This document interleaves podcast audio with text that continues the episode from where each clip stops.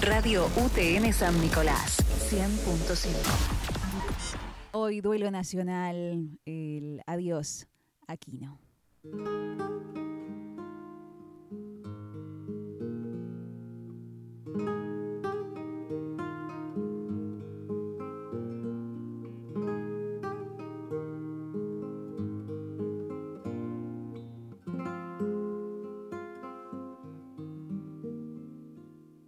La noticia no puede ser más triste.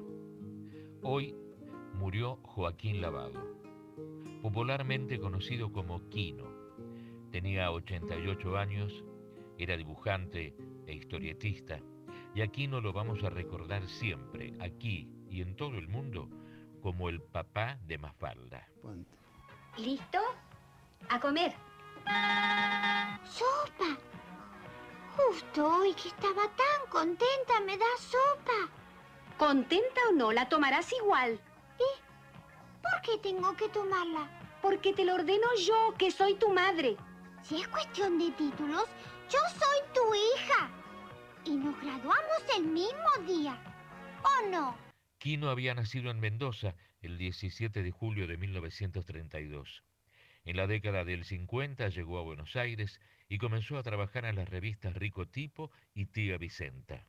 Su máxima creación, su hija, como él solía llamarla, Mafalda, se publicó por primera vez en 1963 en la revista Leoplan y luego el semanario Primera Plana comenzó a publicarla regularmente. Mafalda era su voz. Era la encargada de manifestar sin filtros las cosas que él veía cotidianamente. La política, la economía, la humanidad, el egoísmo, las guerras, el mundo, tantas cosas. Hasta que en 1973 Quino decidió dejar de publicarla. ¿Por qué, maestro?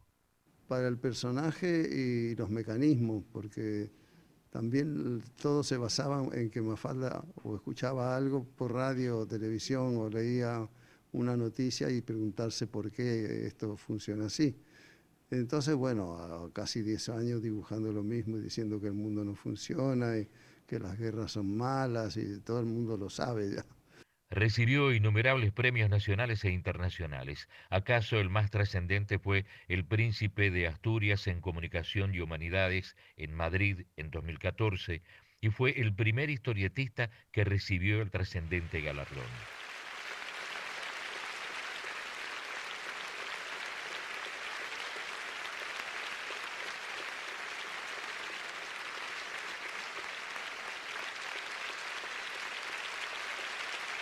La expresidenta Cristina Fernández lo homenajeó poco antes durante la inauguración de un moderno centro cultural en su provincia natal, Mendoza. Este hombre, a partir de, de Mafalda, que iluminó toda una generación y decía las cosas que no se podían decir en épocas en que la palabra estaba prohibida y Mafalda, sin embargo, interpelaba a la sociedad con mucha fortaleza. Aunque su papá se nos haya ido un 30 de septiembre de 2020, ella permanecerá imborrable en el corazón de generación en generación. Gracias, Joaquín. Gracias, Quino.